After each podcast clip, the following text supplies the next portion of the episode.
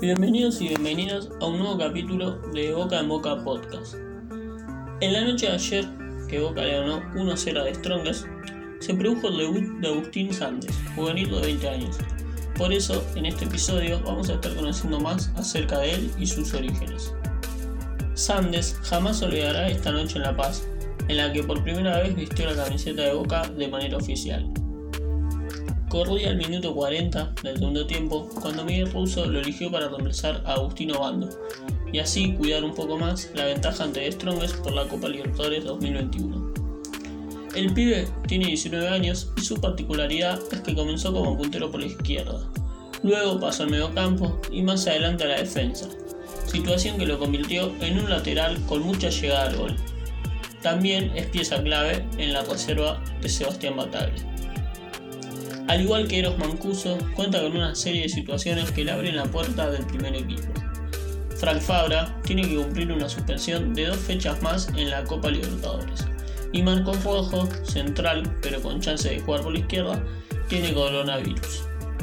Además, con vista a la próxima temporada, habrá que ver qué pasa con Fabra y con Emanuel Más, que todavía no renovó su contrato.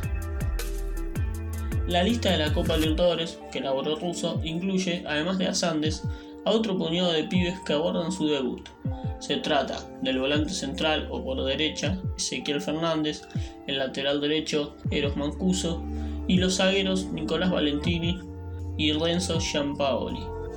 Todos fueron al banco en La Paz. El jugador, luego de haber debutado, posteó en su cuenta personal de Instagram imágenes de él en el campo y el siguiente texto. Nadie dijo que iba a ser fácil y no lo fue. Llegó el día que siempre soñé, debutar en primera con la camiseta que amo y que he visto desde los 7 años. Sé que apenas es el comienzo y que hay mucho por delante. Estoy muy feliz por cumplir mi sueño.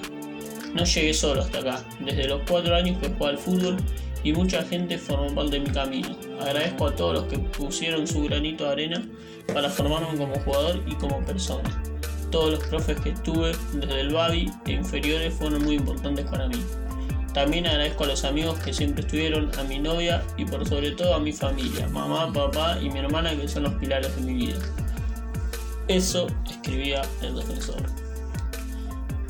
Así que esto fue un nuevo episodio de Boca en Boca. Nos vemos en el próximo y aguante Boca.